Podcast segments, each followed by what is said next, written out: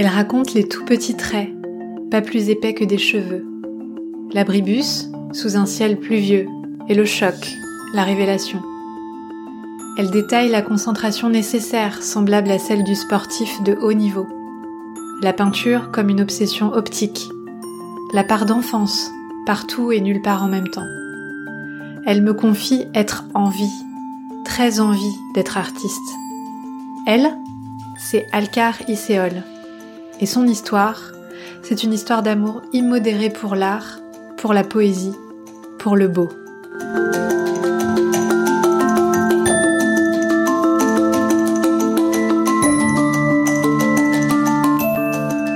Bienvenue dans Chamade, un podcast de conversation intime et étonnante pour faire palpiter votre vie. Je suis Marie Girardin Lépine, fondatrice de la Fantaisie Vagabonde, et une semaine sur deux, je vous invite à la rencontre de faiseuses et de faiseurs de beau, qui vivent le cœur battant. Vous venez? 1, 2, 3, plongez. Et si vous écoutez jusqu'à la fin, vous découvrirez l'habitude d'alcaricéol, renouvelée chaque matin avant de laisser place au chaos. Bonne écoute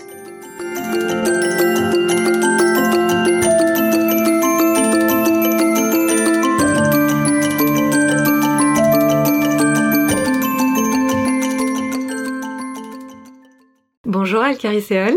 Bonjour Marie. Bienvenue dans Chamade et merci de m'accueillir ici. Bah, merci à vous plutôt de m'accueillir. Tu peux me tutoyer euh, Alcaricéol. Pour commencer, euh, j'aimerais te proposer un petit jeu. Euh, Est-ce que tu connais Tabou, le jeu Tabou? Non, je connais pas. C'est un jeu auquel on joue avec des mots interdits. Mhm. Alors j'aimerais te proposer de nous raconter qui tu es, ce que tu fais, mais sans utiliser ces mots-là. Donc je te donne le petit carton sur lequel j'ai écrit des mots. Et je te propose, voilà, de euh, d'essayer de relever ce défi. Si jamais, euh, si jamais ça le fait pas, tu peux me dire Joker et je te proposerai une autre manière de te présenter, Joker si tu veux. D'accord. Et j'ai pas le droit de dire les mots là Voilà. qui sont inscrits là. Exactement. Je suis quelqu'un de sensible. Euh... suis. euh, J'ai un amour immense pour l'humanité en général. Un amour immense pour le beau, les belles choses. Voilà. Les musées, évidemment. C'est terrible ces mots tabous qu'on ne peut pas utiliser. voilà. Et hum, depuis l'origine et pour toujours. Voilà. Je me situe à peu près là. J'ai une sensibilité naturelle euh, à la notion du beau. Et donc, parce que je peux me définir par cette recherche-là, évidemment, je m'y applique et j'y plonge ma vie entière. Waouh. Ça marche comme ça Génial. Je mets un terme à ton supplice. Et alors maintenant, en une phrase, t'as pas de mots interdits, tu peux dire tout ce que tu veux. Ok. Euh, qui es-tu? Je suis les mots tabous. Peintre, peinture, pinceau, art, artiste, dessin, dessiné. Génial. Merci, trop bien. Alors, on commence notre, euh, notre chemin toutes les deux. J'aimerais savoir pourquoi tu as choisi un beau jour d'écouter ton cœur et quel a été le point de basculement pour euh, choisir euh, la vie que tu vis aujourd'hui? Alors, c'est difficile de parler de point de basculement. Je crois qu'il y a, des, des chocs de révélation, ça c'est certain. Euh, J'en ai un très très précis sous un abribus en seconde. euh, il pleut et je viens d'entendre dans le cours de français euh, les notions de Platon, le, le beau, le bien et le vrai. Je n'ai jamais lu Platon et je sors de l'abribus et je me dis voilà exactement ce que je veux être et je serai peintre et je ne ferai de mal à personne. Et ça se passe comme ça en un éclat. Mais, mais cet éclat-là, à 15 ans, euh, c'est une maturation entière euh, depuis, depuis l'origine. Donc il y a, il y a, oui, il y a un point de, basculement, en tout cas, euh, dans la conscience de vouloir être peintre à 15 ans. Et il y en a un deuxième, c'est le moment où je décide vraiment d'en faire mon métier, sachant que, comme hélas beaucoup de Jean, j'ai un, parcours assez euh, tordu à ce niveau-là, puisque euh, j'ai pas fait d'études d'art, j'aurais voulu. Euh, j'ai rêvé longtemps de, rentrer dans une école d'art, ça me manque encore. Mais le, fait de ne pas avoir fait de formation m'a amené peut-être à, mûrir mieux ou autrement ou de façon plus libre ou plus indépendante mon propre parcours. Le plus difficile quand on décide de devenir artiste, c'est euh, de, de, faire le choix de l'insécurité. L'insécurité à tous les niveaux, c'est se jeter dans la, la, grande aventure de la recherche de de sa propre euh, patte ou de sa, sa... et c'est des comment dire avant de l'avoir fait on, on, on l'a pas fait c'est à dire que on se jette dans le vide vraiment mm. Et le fait de se, enfin, décider de devenir peintre euh, aux alentours de la trentaine, c'est-à-dire d'arrêter toutes les formes de métier et acheter une toile et se retrouver devant une grande toile blanche avec deux pinceaux et trois tubes de peinture, c'est se retrouver devant un vertige immense, une, une joie euh, d'une intensité euh, incroyable, mais en même temps il y a rien, il y a, y a, un énorme vide. Et c'est plongé quoi. Voilà. Mmh. Donc le, il y a voilà. Après, on peut mettre tout ça, bien sûr, dans la, une perspective plus générale de vie. Tout, tout ça prend forme euh, depuis, euh, depuis l'enfance jusqu'à aujourd'hui, et, et je m'accomplis et je suis extrêmement à ma place. Hmm. Donc extrêmement envie d'être peintre, dans cette insécurité que peut être le métier d'artiste. Mm, mm, mm. Voilà, je sais pas si ça répond. Euh. Super, si si, c'est, je, je t'écoute, je, je bois tes paroles en même temps que mon thé. L'insécurité, j'ai l'impression qu'elle prend deux formes. Tu me, tu me dis si je me trompe, mais il y a l'insécurité de du statut et l'insécurité de la pratique. C'est-à-dire, euh, est-ce que tu peux nous parler de ça si tu vois ce que je veux dire? Ouais, ça, ça renvoie à des, à des notions très euh, très précises et très profondes, ces notions d'insécurité. Bien sûr, pour le commun des mortels et pour la plupart des des gens à qui je dis que je suis peintre, euh, la première question c'est est-ce que vous en vivez? Voilà, c'est voilà, ça, ça c'est ça veut dire que que disent les gens? Ils parlent de leurs préoccupations premières, la leur avoir un travail, gagner de l'argent, avoir une maison, faire des enfants, avoir un emprunt, acheter une, résidence secondaire, acheter un bateau, un porte-sopalin et, et voilà, quelque chose comme ça. bon, léguer un patrimoine, je sais pas. Euh, en fait, toutes ces notions-là me sont absolument étrangères. Et ça, c'est pas un choix. L'une des raisons les plus les plus anciennes, je pense, euh, c'est d'avoir été, mais absolument dès la toute première enfance, confrontée à un problème, c'est que je, je vivais, enfin j'étais quelqu'un de très solitaire. Euh, dans ma tête en tout cas. Et le premier souvenir de maternelle, euh, c'est euh, on me met là dans, dans, une école et je vois les enfants qui jouent et je comprends pas pourquoi eux jouent. Euh, je comprends pas pourquoi ils jouent en fait. Et je suis devant. C'est-à-dire, je suis pas dans le monde, je suis devant le monde. Et le fait d'être devant le monde, il m'a fallu des années pour comprendre que cette position d'être devant et pas dedans, c'est ça qui fait que je suis en insécurité par rapport au monde. J'ai du mal à m'adapter, j'ai du mal à, accepter ces mots, cette sécurité financière, etc. Parce que ça, c'est des, choses des autres. Hmm. Et moi, je suis séparée. Alors, euh, j'emploie ce mot-là euh, intentionnellement, en fait. Euh, j'ai appris ce mot-là à la, fac. Euh, un, grand monsieur qui s'appelle Antonin Artaud qui emploie ce mot-là pour dire qu'on est foncièrement séparé du monde. Et alors du coup, c'est extrêmement intéressant. Ça veut dire que le, le langage qu'on emploie, les mots qu'on emploie, pour lui en tout cas, il emploie ce mot-là vis-à-vis du théâtre, mais les mots qu'on emploie euh, ne, comment dire ne sont pas juste un langage clair qu'ils sont aussi habités par le corps par euh, tout un tas de choses. Et je crois qu'en tant qu'être sensible je percevais toutes les autres choses que les mots au même au même niveau. Donc en ce sens les, les informations étaient trop importantes trop grandes trop fortes c'était du coup j'ai l'impression de, d'engouffrer les choses et d'être complètement dévasté enfin rempli ou par euh, par le, le, le, par le spectacle du monde. Et c'est c'est une notion qui est euh, qui est assez intéressante dans le sens où euh, il euh, quand Artaud parle de cette de cette notion là euh, il, évoque à un moment la, notion de peinture et il dit mais ce qui importe c'est pas que la peinture soit vraie c'est qu'elle soit réelle.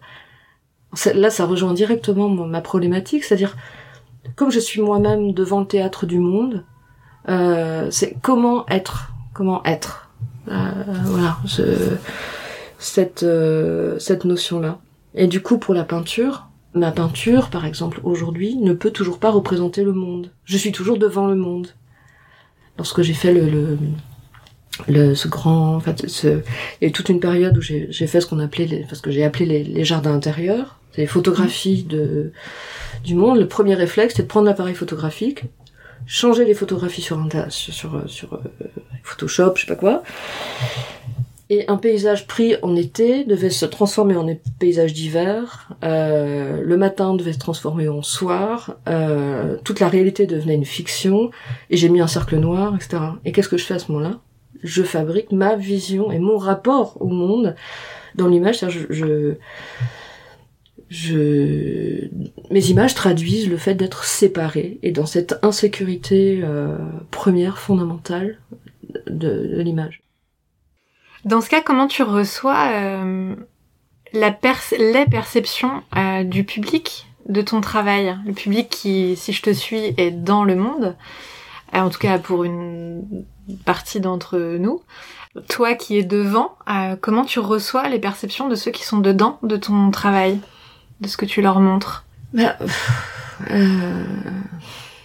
Ça va être très... Non mais ça va être terrible ma réponse en fait. je, sais je m'en fous.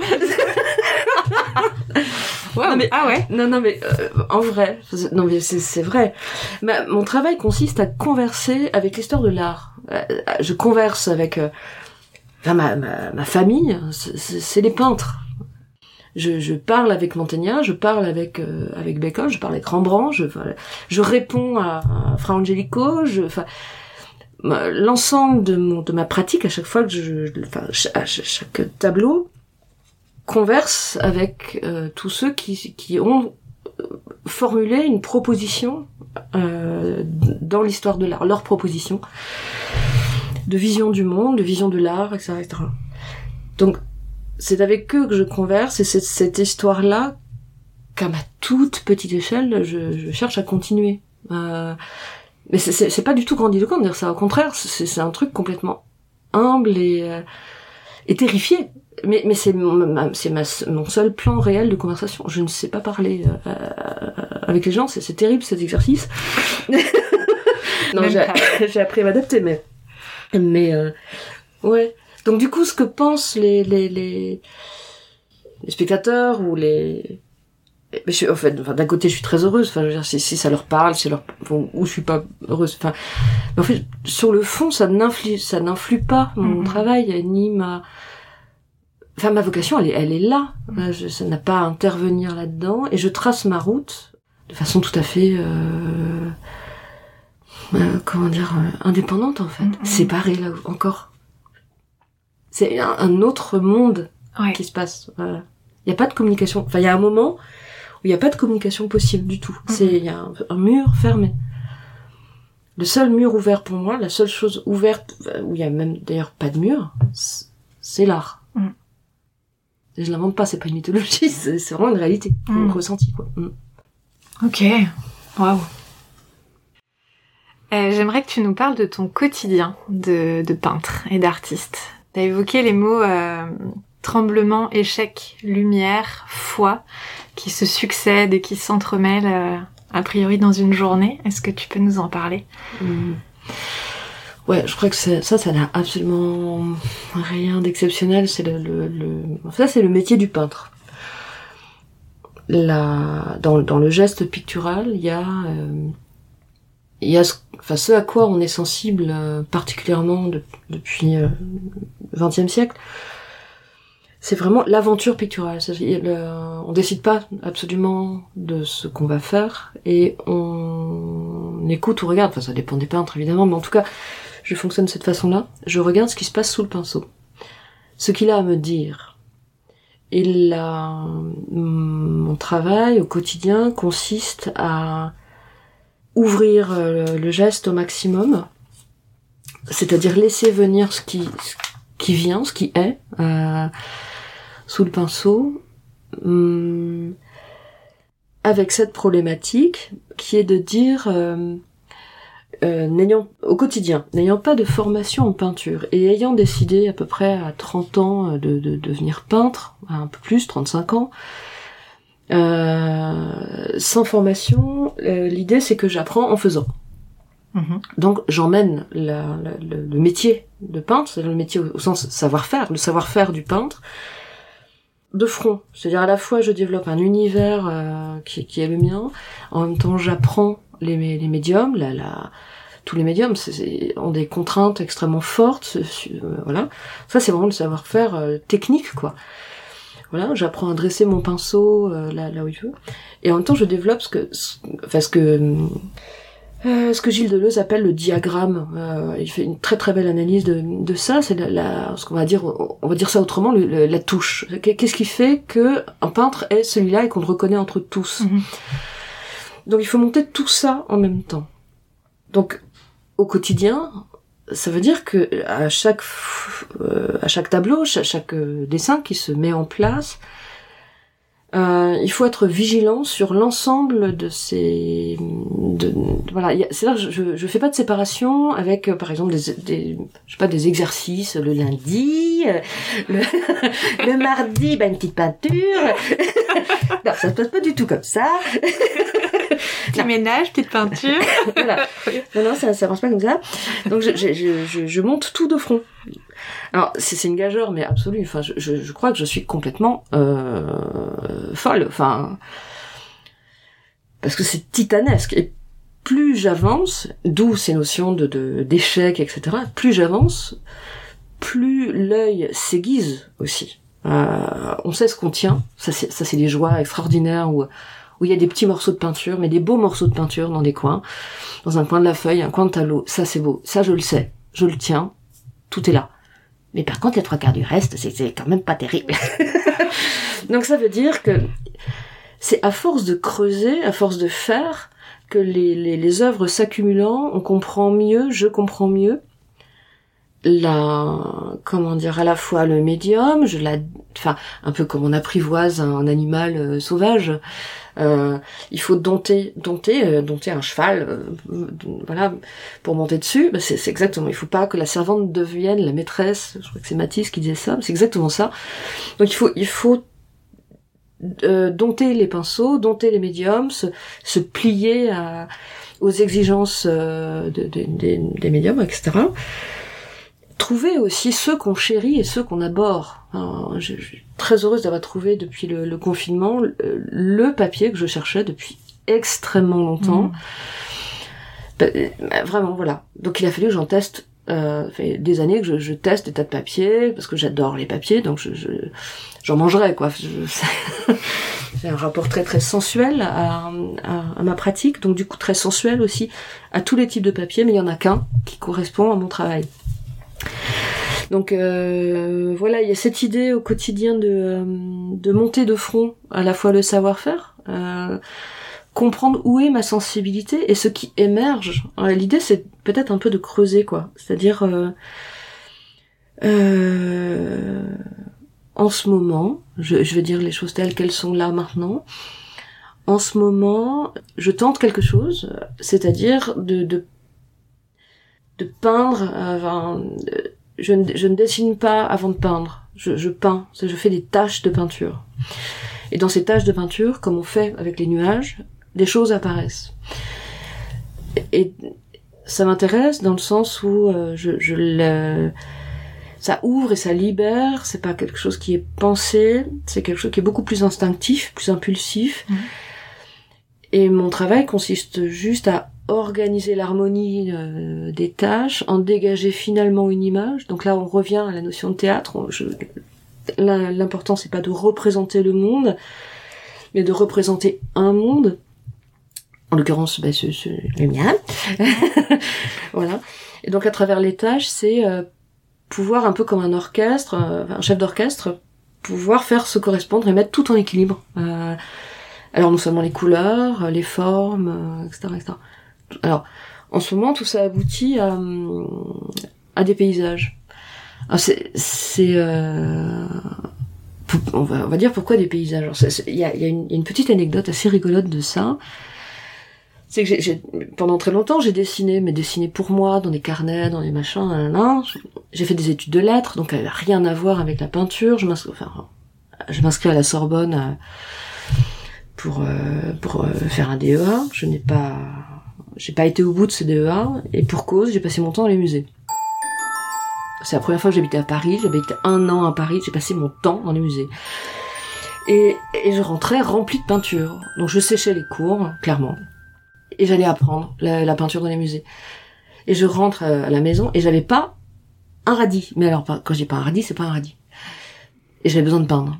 Donc j'ai fait un truc pas bien du tout, comme les enfants. J'ai dessiné sur les murs, mais mais vraiment partout, sur le plafond. Il y en avait absolument partout. On a gardé quelques quelques photos de ça. Euh, voilà, parce que je m'étais rendu compte que la peinture laquée de, des murs, euh, un coup de siffle là, et puis on pouvait absolument tout gommer. Donc c'était formidable. J'avais un tableau euh, que je pouvais faire et défaire en permanence. C'était super. Et je fais ça. Et à ce moment-là, je m'intéresse beaucoup aussi à la théorie de la peinture, enfin des choses comme ça. Et donc bon, alors je fais des lignes. Ça, n'est que des dessins. Or les dessins, c'est des traits. Et donc je fais des personnages, je fais des, choses comme ça. Et un jour, je fais un trait vertical sur le mur de la cuisine. Euh, un trait vertical sur le mur, face à moi, comme ça. Et là, je m'arrête. Net. Mais net. C'est-à-dire, là, je, je parmi les cataclysmes étranges, c'est que je ne sais plus ce qu'est ce trait. C'est-à-dire, mais je, je, je, suis devant, mais hébété. Euh, je ne sais plus si ce trait sépare deux plans. Je ne sais pas si c'est un trait de séparation entre deux choses, si c'est un trait qui doit se continuer pour devenir une courbe, pour devenir euh, jusqu'où il monte, jusqu'où il va descendre. Je, je ne sais pas ce qu'est ce trait pour moi maintenant.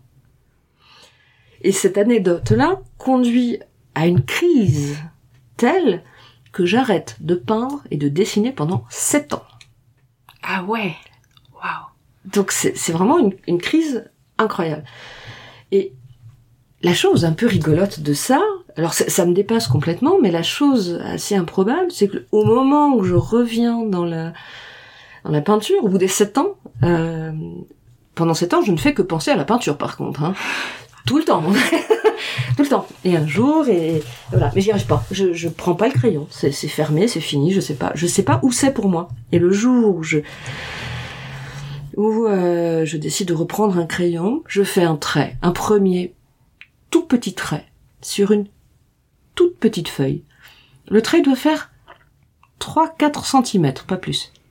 Et il est horizontal. Alors là, c'est quand même, il se passe quand même quelque chose d'extrêmement intéressant. Parce que, autant comme le trait vertical est un blocage pour l'œil, c'est un, c'est un obstacle, c'est un poteau, c'est un tronc, je sais pas quoi, mais c'est un obstacle, c'est un coin, c'est un angle, c'est, il y a un truc comme ça. Et la verticale, l'horizontale au contraire, détermine un espace, et c'est cet espace. Alors, dans le premier temps, j'ai pas compris que c'était un espace. Dans le premier temps, c'était un trait qui représentait en fait une forme d'écriture. C'est-à-dire faire un trait, c'était euh, écrire sans mots, mmh. enregistrer la sensibilité de la main, voilà, dans, dans un trait. C'est c'est ça qu'il y a dedans. Donc j'ai fait des traits, un puis deux puis trois, et après j'ai fait plein de traits, les, uns sous les autres, pendant très longtemps. Après, là il y, a cette fameuse anecdote que que tu connais toi déjà Marie, mais que je peux raconter là, c'est le, jour où euh, alors que je continue à faire des traits comme ça, euh, euh, voilà. Il y a, y a cette histoire où mon, mon mari tombe malade, etc. Bon, c'est une période un peu difficile. Et je ne sais, je veux peindre, mais je ne, je ne peins toujours pas rien, je ne fais toujours que des traits. Et alors comme comme on a très très peur pour pour sa pour sa pour sa vie, pour sa santé, etc. mais ce qui se passe, c'est que je ben je, je, continue de faire des traits. Donc je prends des, un très très grand tableau, de fois plusieurs toiles que j'enduis, et je prends le, le, crayon le plus petit du marché, plus petit, fin comme fin comme des cheveux là, tout, tout, tout fin tout fin, et je remplis, je remplis vraiment le, le la toile des tout petits traits. Quand je dis remplir, c'est-à-dire que ce, ne sont que des traits horizontaux, et j'enregistre la vibration de la peur. Hmm de la vie qui passe dans ma main malhabile, dans ces tout petits traits qui sont le plus serrés possible. Ça, donne l'aspect d'un tissu. Euh, euh, visuellement, ça, ça donne à peu près ça. Et donc, je me dis, bah, alors qu'est-ce que c'est? Je sais pas trop ce que je fais en fait. Je vois bien, il y a quelque chose comme un sismographe, euh, quelque chose comme ça, un enregistrement du réel. Enfin, et surtout, il y a, ça me permet de passer le temps de l'attente, un peu comme Pénélope fait et défait mm. son, son ouvrage. Moi, j'attends que mon mari se rétablisse euh, en, en faisant ses traits comme on ferait un tricot, une broderie, etc.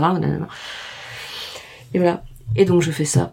Et un jour, alors il se remet, tout ça. Je fais toujours des traits et j'enregistre toujours la juste la vibration de la je dessine pas vraiment je sais pas ce que c'est c'est pas vraiment une écriture c'est pas vraiment un dessin je sais pas ce que c'est que ce truc là et un jour je vais au musée des beaux-arts de Rennes puisque j'habite à Rennes et il se passe un truc formidable c'est je tombe sur la la, la les murs qui sont recouverts par une une artiste plasticienne qui s'appelle Carole Rivalin, que je salue. Euh, Bonjour Carole. Euh, que je ne connais pas du tout, jamais. Et, et alors, je, vois les murs recouverts de lignes, mais verticales. et de toutes les couleurs, et au feutre. Et là, je me dis, mais quand même, qu'est-ce que c'est que ça? Cette, artiste si je me trompe pas, a fait les écoles des beaux-arts et elle, a donc pu recouvrir, après ces écoles des beaux-arts, les murs de l'institution avec des lignes verticales faites au feutre. Donc elles sont un peu tremblantes, hein, c'est pas fait à la règle, etc., etc. De toutes les couleurs. Et là, je me dis, c'est quand même extraordinaire. Moi, j'ai un atelier, enfin, j'ai pas un atelier, j'ai un bureau de, qui fait 3 mètres carrés. mais il y a une table et une chaise. C'est tout petit. Et dans cette, dans, dans cet espace, je fais des tableaux, je passe des heures, mais qu'est-ce qu'il y a entre quelle est la différence entre elle et moi? Elle, elle sort des musées. Non, elle sort du euh, de, l'école des beaux-arts ou de et elle fait des lignes verticales sur les murs de l'institution, et moi je suis dans la chambre, et je ne suis connue de personne, et je ne suis pas peintre pour personne, et je fais ça toute seule, et pourtant, ma pratique est légitime. Mon travail a en fait autant de légitimité que sa propre pratique. La différence entre elle et moi, c'est qu'elle existe dans le monde, mm. et moi pas du tout. Mm. Alors là, j'ai le choix entre pleurer et rire, clairement, donc je choisis de rire, bien sûr, comme toujours, c'est important, partie du bout, ça, rire. Donc je choisis de rire, et je me dis, bah, très bien, puisque c'est ça, je serai peintre puisqu'on peut tout faire, puisqu'il s'agit de penser la peinture pour pouvoir prétendre à être exposé, bah très bien, finalement ma, ma, pratique est légitime. Donc je décide de devenir peintre, et il se passe quelque chose. Ça c'est à cause des lignes horizontales. Hein. Mm. Je reviens à cette histoire, c'est important. Et donc je décide de, de, de, de m'installer en tant qu'artiste, j'arrête tout. Par contre, il n'est plus question pour moi de faire des lignes, mm-hmm. du tout et je décide de que la peinture, en fait, dans le fond, ce qui, ce qui me fait vibrer depuis le début, c'est le fait d'être dans une peinture sensible. C'est ça, mais je l'admettais pas de moi, mais j'y arrivais pas, j'avais peur. j'avais terriblement peur. Bien sûr que je voulais de moi-même une peinture figurative. Bien sûr que je voulais de moi-même une peinture poétique mais j'en avais terriblement la trouille. Et je d'abord je n'avais pas de formation pour, et puis d'autre part, euh, quelle, quelle légitimité et pour et quelle légitimité? Hmm. Je suis une fille, hein, faut pas l'oublier. Hmm. On n'a pas C'est pas que les autres ne nous donnent pas cette légitimité. C'est que nous sommes héritières de cette histoire Mm. où on a du mal à, à trouver cette légitimité. Bon, c'est un autre problème et je veux pas y rentrer, mais quand même. Voilà. Et donc je décide de ensuite de tout arrêter, de devenir peintre. Voilà. Et ce qui vient, c'est quand même curieux. Pendant le confinement, je me retrouve à nouveau isolée avec toute l'aventure où je me retrouve dans ma voiture parce que j'ai absolument plus d'atelier. Donc, par un, une espèce de truc. euh, Enfin, c'est-à-dire l'envie de peindre est tellement importante que euh, n'ayant plus pas d'atelier euh, en ce moment, je me dis la seule façon, le seul endroit où je peux m'isoler pour peindre, c'est dans ma voiture. Je me mets dans ma voiture. Et là, je me mets à dessiner, c'est-à-dire de, mais pendant 8-9 heures, assise dans ma voiture, Mm. à, à dessiner. Et par quoi je commence? Par une ligne horizontale. Le retour. Donc il y a quand même un truc là qui, qui, qui est, euh, qui, qui est assez, qui est assez fascinant. Alors, comme je suis pas formée, je suis certaine qu'il y a des tas d'étudiants, des, des tas de gens qui, qui pourraient euh, m'expliquer ce que c'est Mm. que ces lignes horizontales et verticales. Je sais, moi, je sais, moi, je sais pas. Ce que je sais, c'est que, en tout cas, cette ligne horizontale, elle existe dans plusieurs de mes tableaux. Je, des fois, elle disparaît aussi. Enfin, voilà, ça arrive. Mais que cette ligne horizontale est un, un- sur une feuille blanche, organise déjà un espace à partir de quoi j'ai pu commencer à faire des paysages. Mm, mm, mm. Et donc trouver là un prétexte pour appliquer de la peinture et faire jouer les peintures les unes avec les autres, etc. Voilà. Euh, je crois que j'ai répondu beaucoup trop longuement à la question de l'insécurité. Mais c'est très bien, on avait très très envie de savoir ce qu'étaient ces lignes et, euh, et, euh, et voilà. Où ça allait nous mener, trop bien. Alors t'as parlé tout à l'heure de du fait que tu t'es mise à dessiner et à peindre sur les murs euh, quand tu vivais à Paris, c'est ça? Oui. Et tu as dit j'ai fait comme les enfants, j'ai peint sur les murs, j'ai dessiné sur les murs. Tu dirais qu'elle est où aujourd'hui euh, la part d'enfance ou euh, l'en- l'enfant que tu étais dans, dans, dans ta vie aujourd'hui, soit dans ta pratique en particulier, soit dans ta vie en général? Elle est partout et elle est nulle part. C'est-à-dire, je crois que c'est Picasso qui disait, euh, voilà, j'ai peint toute ma vie, mais ce que je voulais, c'était peindre comme un enfant, etc. Euh, je- alors, il y a, y a une vraie part de, de ça dans, dans, dans ma pratique picturale, dans le sens où, euh, encore une fois, il y a une dichotomie. C'est-à-dire, à la fois, il faut ouvrir le geste. C'est-à-dire, ce que j'entends par ouvrir le geste, c'est euh, ne pas penser le geste. Il y a une forme de spontanéité, Mm. de, de, de, de jeu, de, de, de liberté première et revendiquée et cherchée. Euh, or, c'est difficile. Je me suis rendu compte que dès qu'on pense la peinture, Mm. on n'est plus du tout dans le, dans le domaine que, en tout cas, moi, je cherche. Ça marche plus. Il y a, une forme de lâcher prise. Or, les enfants lâchent prise très vite, tout de suite. Donc, cette part d'enfance, elle existe, euh, je crois, à ce niveau-là. Évidemment, on ne peut pas résumer non plus l'ensemble de ma pratique au fait d'être euh, simplement là, un peu comme les surréalistes que je n'aime pas. euh, ah ben voilà, euh, inventer des images qui sortent des rêves ou euh, voilà avec une pseudo, euh, non, une pseudo liberté qui est en fait très construite, très choisie souvent. Enfin bon voilà, ça, ça m'ennuie vraiment. Et puis c'est- une peinture assez fausse souvent. Enfin, je- bon, j'aime pas. C'est Voilà. noté. Et je trouve beaucoup plus intéressant. En plus, c'est un peu daté. Enfin, mais je trouve beaucoup plus intéressant le fait d'avoir une, une peinture d'enfance. J'aime beaucoup l'art brut, par exemple, euh, dans le sens où par l'enfance, euh, il y a une charge poétique profonde. Et, euh, et je crois que les très grands peintres, en tout cas ceux auxquels je, je suis très sensible, mais aussi bien de Marc Rothko, avec une peinture qui est absolument euh, spirituelle. On n'est pas du tout là dans, l'art figuratif, mais il n'en reste pas moins qu'il y a, y, a, un rapport sensible au monde. Et quand je parle de sensibilité, c'est vraiment ce rapport extraordinaire de l'être au monde qui fait que le monde est beaucoup plus est perçu comme beaucoup plus grand. Le monde n'est jamais utile pour, les gens mm. sensibles. Mm. Le, le, monde est, est, est plein, de, c'est toujours un multivers. Il y a toujours des, des, des, tas de choses à découvrir, à observer, depuis la, la toute petite, euh, le tout petit caillou qu'on a sous les pieds et qui brille, jusqu'à jusqu'à n'importe quoi. Tout est objet de, contemplation du monde, etc. Et ça, pour moi, c'est, enfin, aller chercher la, poésie. Alors, la, poésie, c'est beaucoup plus profond qu'un caillou qui brille. Mais c'est une façon d'approfondir cette sensation, ce, rapport au monde. Et j'ai perdu le fil. euh, la on parlait de l'enfance et de la part d'enfant. Ouais. Et l'enfance l'enfance est une forme de trésor. Alors c'est beaucoup il y a beaucoup de cruauté chez les enfants aussi enfin parce que parce que trop spontané. Donc dans la pratique il y a à la fois cette part d'enfance et en même temps je suis terriblement passionnée par aussi bien la théorie de l'art que euh, une peinture très tenue. Ouais. Quand tu crées mmh.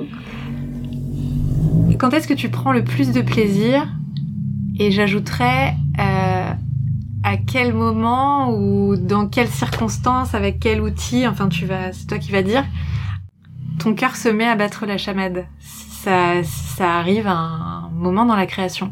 Mm, mm, mm. Ouais, ça arrive, ouais. Bien sûr. Peut-être qu'on peint pour ça, en, vrai, mais bah, en fait, le vrai phénomène, la pratique, ça se passe comme ça. C'est-à-dire au début, on, enfin, je commence à peindre dans un état de comment dire de sportif de haut niveau. C'est-à-dire vraiment avec un état de très grande concentration de, base. Donc il y a, y a, quelque chose qui est très lent, euh, très lent. Et pourquoi c'est très lent? Parce que je sais qu'à un moment, il faut attendre un point qui est un point de d'inconscience totale, de forme de transe. Euh, à un moment, il faut que tout se lève, que il faut que la la peinture se lève, il faut que la, le geste se lâche, euh, voilà. Et sauf que cette, ce, cet état-là ne s'improvise pas, ne se dompte pas, ne se choisit pas, ne se détermine pas. Donc, il faut mettre en œuvre tout comme un écrin pour préparer un éventuel moment où, où, où cet état se met en place. C'est-à-dire qu'à ce moment-là, je peins très vite. Les choses, je, les vois, je, je, vois les choses, comme disait Bram Van Velde. Euh, voilà, c'est il y a un moment, je vois, je sais exactement où doivent être les choses, à quel, comment dire, si je dois oui ou non appuyer sur mon pinceau, si quelle couleur mettre, etc. etc. Et ces moments-là, ces moments de, de, de trans, enfin de, de, je sais pas comment dire vraiment ça, c'est ce moment où je, ne m'appartiens plus du tout, où je ne, converse plus, je ne pense plus, je, travaille. Souvent c'est, euh, ça se fait par la musique, c'est, certains morceaux très très choisis aident à, entrer dans cet état de, de particulier, enfin tu vois, de transe à quel moment mon cœur bat la chamade, c'est lorsque sorti de cet état, qui, qui, qui comment dire, qui s'apaise euh, à un moment. Mm. Euh, alors là, il peut se passer plein de choses. C'est, soit en sortir et dire hop, tac, c'est terminé. J'ai, j'ai, fini ma peinture, c'est terminé. Soit elle n'est pas encore aboutie, mais l'état disparaît. Et là, il y a, y, a, y a, un danger qui se, qui se présente, c'est le, le danger de perdre, parce que parce qu'on voit ce qu'on est en train de... D'un coup, on, est en train de se voir faire, on voit ce qui apparaît, on voit ce qui pourrait être, et là on commence à penser la peinture. Alors si mm. on... Entrer là, c'est perdre tout ce qu'on a fait. Voilà, ça c'est la notion d'échec. Donc il y a... Euh, à quel moment mon cœur bat la chamade C'est lorsque un, je suis passé par cet état-là, que deux, le résultat est présent, euh, trois, que la peinture est terminée et que je regarde les choses en disant ok ça tient. Mais pourquoi il y a une insatisfaction profonde et pourquoi ce, comment dire mon cœur peut battre euh, comme ça mais ça va toujours être sur une toute petite partie de la peinture. La je renouvelle en fait tous les jours, je viens sept jours sur sept travailler à l'atelier pendant des heures c'est-à-dire je peins pendant des heures. Je, je, je ne fais, enfin comment dire, euh, c'est pas un jour ça va, un jour ça va pas, etc. Il y a des, il y a des périodes entières où je peux ne pas peindre, je peux, je peux ne pas peindre pendant deux semaines, trois semaines, parce que c'est, parce que c'est pas comme ça, c'est pas, c'est pas le moment, parce que, parce qu'il y a autre chose. Mais dans les périodes où je peins, qui sont l'essentiel de mon temps, je peins, mais alors en continu pendant des heures. Mm.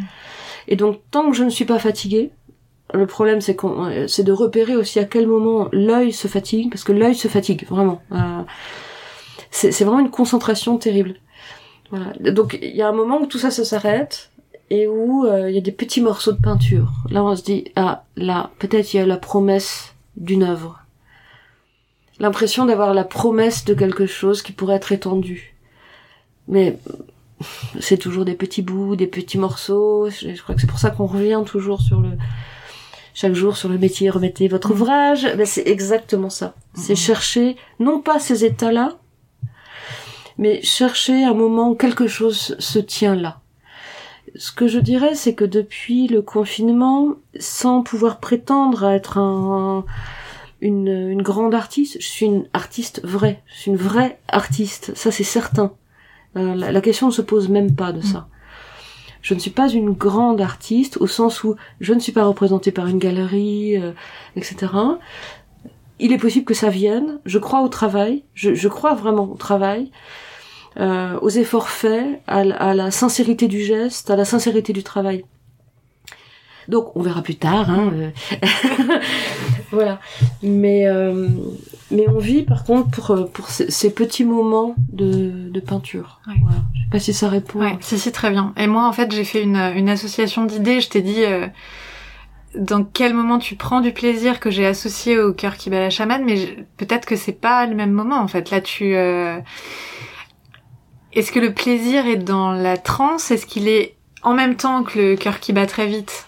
Une fois que le résultat est là, comme tu dis, Mm. ou euh, tu vois, est-ce que le plaisir est un est un est un état euh, qui se déploie davantage que euh, ce, cette émotion euh, forte de, de du résultat euh, satisfaisant à la fin? Mhm. Euh, en fait, la- il y a une notion, de- une, une réelle notion de plaisir et en même temps mêlée de, de peur et de vertige au moment où on commence la peinture, parce qu'on ne sait, enfin, je ne sais absolument pas où, où, où les choses vont aller. Mhm.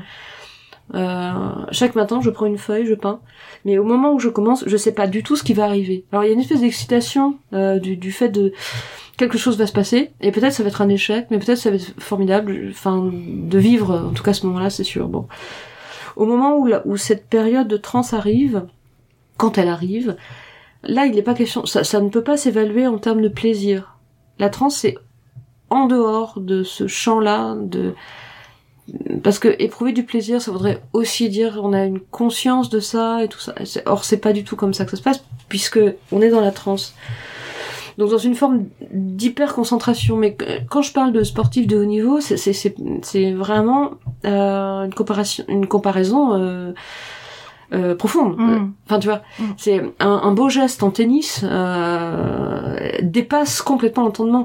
Quand on voit le, le peuple se soulever euh, devant un match de foot euh, ou un, un but ultime.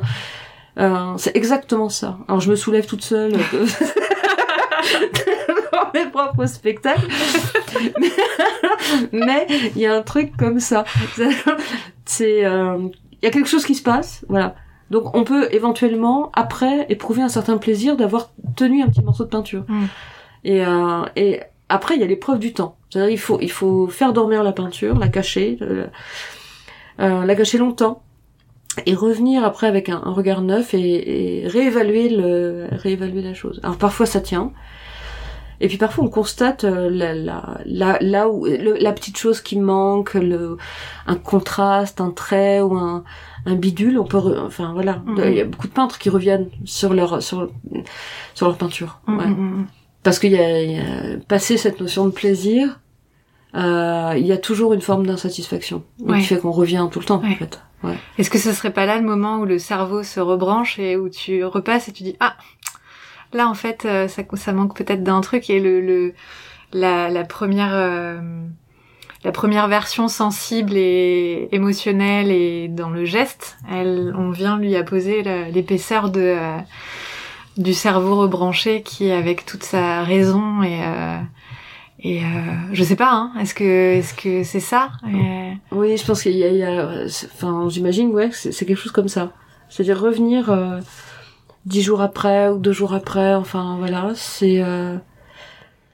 la peinture est une su et c'est d'abord un art extrêmement cruel, il faut le dire. c'est courageux d'être peintre. C'est-à-dire que on est son seul juge et maître de, de, son propre travail. Et donc pouvoir dire euh, à un moment ça ça tient, ça tient pas, il faut enfin il faut revenir.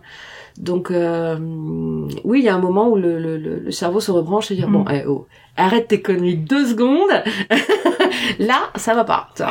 Mais quelquefois, ça tient pas grand-chose. C'est-à-dire que le, je suis assez contente de constater que depuis le confinement, je ne jette plus aucun dessin. C'est-à-dire ah. que et je finis l'ensemble de mes dessins. Qu'est-ce que ça veut dire? Ça veut pas dire que mes dessins ou mes peintures soient absolument toutes réussies, mais j'atteins un point d'aboutissement. Mm. Or, ce qui m'importe, c'est d'aboutir. Réussir, ce serait super. Aboutir déjà. Mm, mm, accumuler les aboutissements, c'est accumuler des fragments de peinture ou voilà. Et c'est à partir de ce, de ce terreau-là, à partir de cette accumulation de que je vois mieux où ce, que je veux faire, euh, quelles sont mes obsessions optiques? La peinture est une histoire d'optique. Ça n'est que ça. C'est suivre ces obsessions optiques et on peut pas euh, comment dire déterminer euh, a priori ce que comment ces obsessions là c'est en faisant dans, dans l'insatisfaction d'un trait ou d'une couleur ou d'un espace ou de c'est dans cette insatisfaction-là qu'on comprend qu'il y a quelque chose qui doit être ou flou, ou net, ou proche, ou lointain, ou dans la lumière, ou pas, etc. La peinture ne fabrique pas absolument des images. Les images sont des prétextes à répondre à des obsessions optiques. Ça, j'en suis absolument convaincue. Mm-hmm. Donc la, que, je, que ce soit des paysages ou, ou, des, des, des, comment dire des, des, portraits ou, ou, je sais pas quoi. Pourquoi le peintre peint ça? Évidemment, il y a les peintres d'histoire, il y a les la, la, peinture qui, qui raconte quelque chose. Enfin, bon, il y a ça c'est une chose, mais mais dans le fond, dans le fond du fond, c'est pas absolument raconter une histoire. dire, si on veut raconter une histoire, on écrit un bouquin. Mm, mm, mm. Donc il y a autre chose. Et cette autre chose-là, c'est suivre une obsession optique. Et c'est la, c'est la, bah, pour moi c'est le principe premier. Alors la jouissance, c'est, euh, c'est de tenir des tout petits bouts de peinture qui vont se rapprocher au plus près de ces, de cette obsession optique et dire ok, en fait moi je suis là, mais on est toujours à côté. Les peintres sont toujours à côté de ce qu'ils font. Ils ne savent pas ce qu'ils font. Là, on est en train de parler, mais il faut savoir que la pensée, chez le peintre en particulier, mais la pensée arrive toujours après la peinture. Mm. La, peinture la, pensée est toujours en échec de ça. On, parfois, on me dit ah mais toi, tu penses trop la peinture, mais je ne pense pas du tout la peinture. Je la pense toujours après et en sachant que ma, ma pensée échoppe, à, enfin échoppe à l'endroit de, de, cette euh, de la pratique picturale. On sait pas ce mm. qu'on fait. Mm. Je suis aveugle, je peins aveugle. Bah, paradoxalement, mais il faut voir, mais je peins en aveugle. Et, ma, pensée arrive toujours après. Mm. Il faut pas se justifier, il faut pas rattraper par la pensée euh, ce qu'on est, en train de fabriquer, ça n'a aucun intérêt. Mm, mm, aucun intérêt. La jouissance, elle est quand il y a des petits bouts de cette obsession optique qui arrivent, quoi. Voilà. Après, faut que tu fasses un puzzle. Je sais pas, j'imagine, tu vois.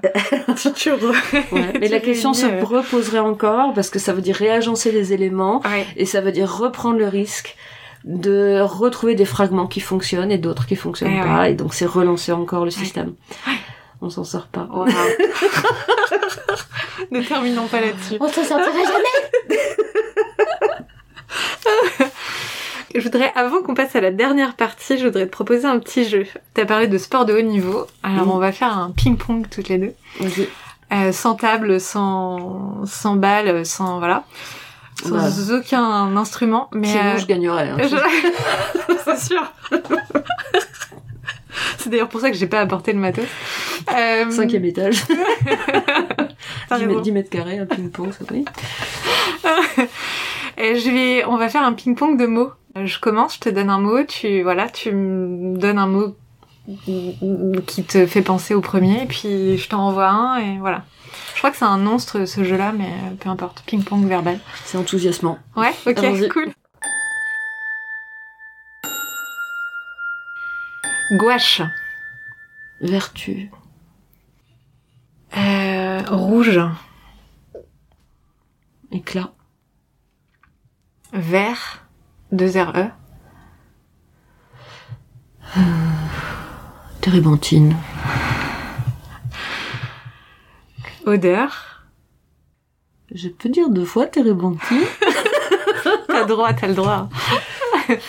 ok. Prénom? Alcar. Ah. Enfin, c'est un pseudo. Ouais, ouais. Alice? Fanette. Oh là là. Tu es en train de distiller des informations. J'espère que les gens sont bien encore connectés. J'avais prévu de la divulguer. Ah, super. Euh, donc tu m'as dit Fanette. Ok. Hmm. Ami. Toi. Bon, j'en dis un dernier, t'en dis un dernier. Ok. Humain. Question.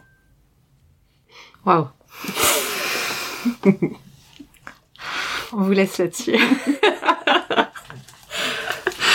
Alors on va passer à, à ce que j'appelle le rituel de fin. Donc c'est en deux parties. Mhm. La première, chers auditeurs et chères auditrices, si vous n'êtes pas en voiture et que vous ne prenez aucun risque, je vous propose de fermer les yeux. Promettez-moi de ne prendre aucun risque. et Alcar, je vais te demander de nous raconter une œuvre que tu as choisie euh, au préalable. Donc euh, moi je ferme mes yeux aussi, je vais, je vais jouer le jeu et euh, on t'écoute. Alors, je vais aller au plus simple et je vais choisir les deux dernières peintures, histoire de ne pas être tout à fait soumise à cet interrogatoire forcené. Et je vais donc décrire deux peintures.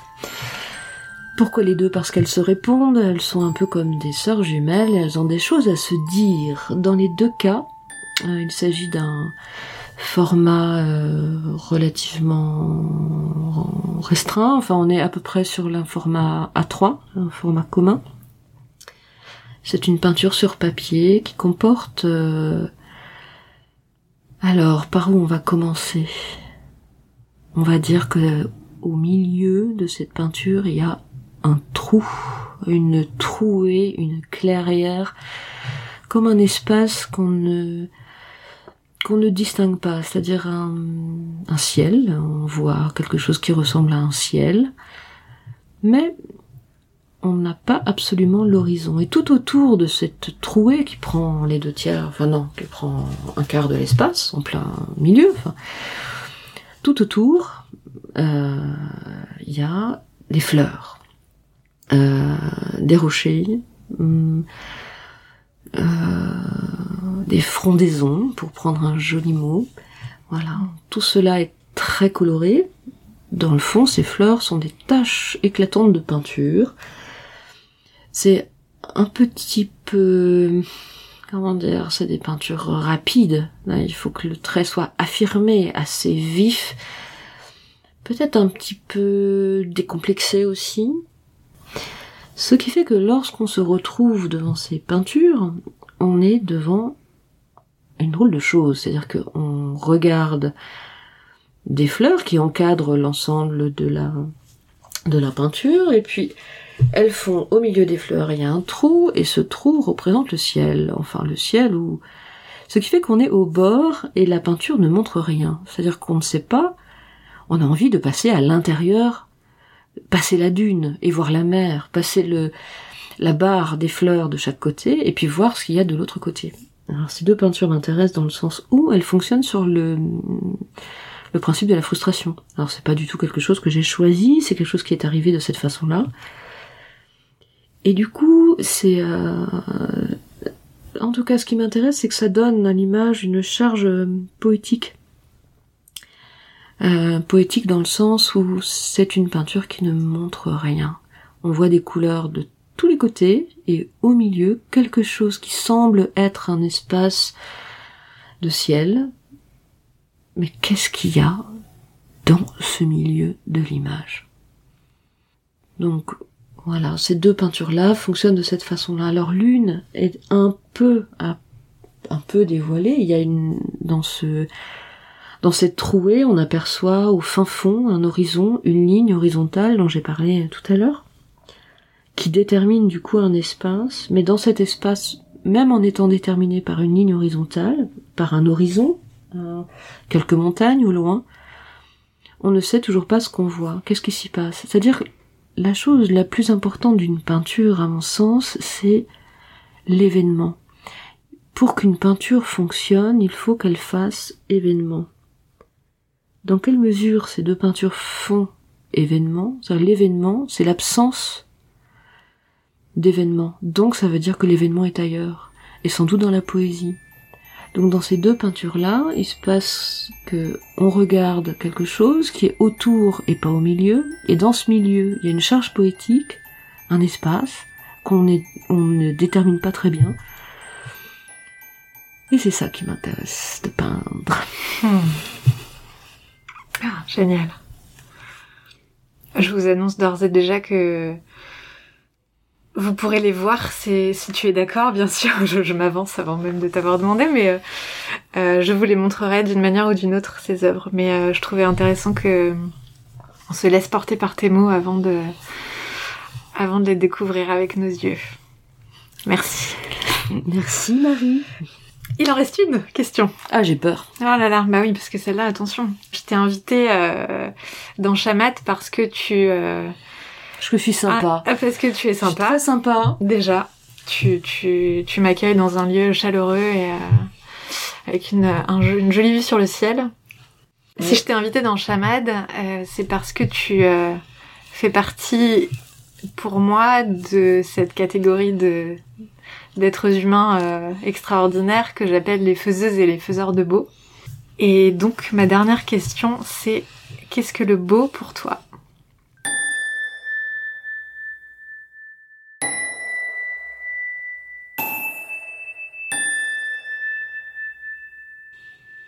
C'est le sang qui vibre dans mes veines et qui doit vibrer partout dans l'univers c'est ce qui nous porte au même titre que le beau, enfin le bien et le vrai dont on a parlé tout à l'heure.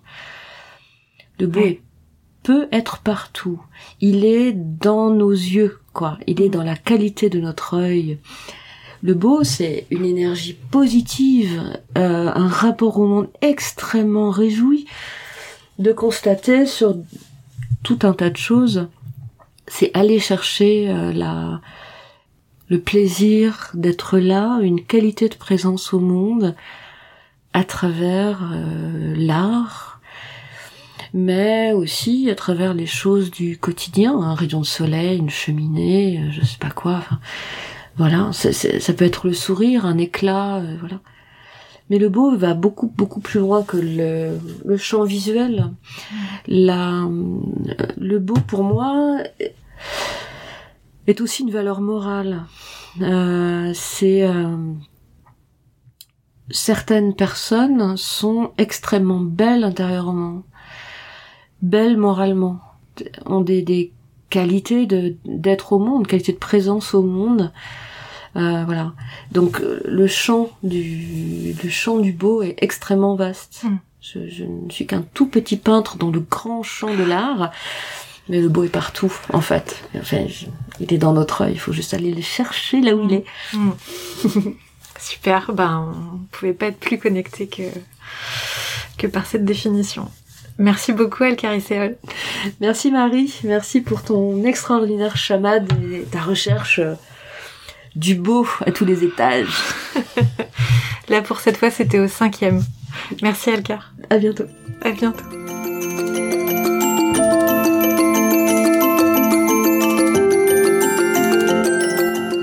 Pour faire du beau, je crois qu'il y a un premier pas. C'est d'écouter ce que dit notre cœur quand il bat vite et fort. Vous venez d'écouter le premier épisode de Chamade. Pour prolonger l'immersion, abonnez-vous à la Gazette à paillettes. Je vous y présenterai très bientôt le travail d'Alcariceol, en images et en mots. Et vous y découvrirez les deux œuvres décrites et racontées dans l'entretien. Retrouvez toutes les infos pour vous abonner dans la description de l'épisode. Et si vous avez aimé nous écouter, mettez 5 étoiles et laissez un commentaire sur votre plateforme de podcast préférée. Ce serait quand même génial que vous participiez à diffuser le beau autour de vous, non? Merci et à très vite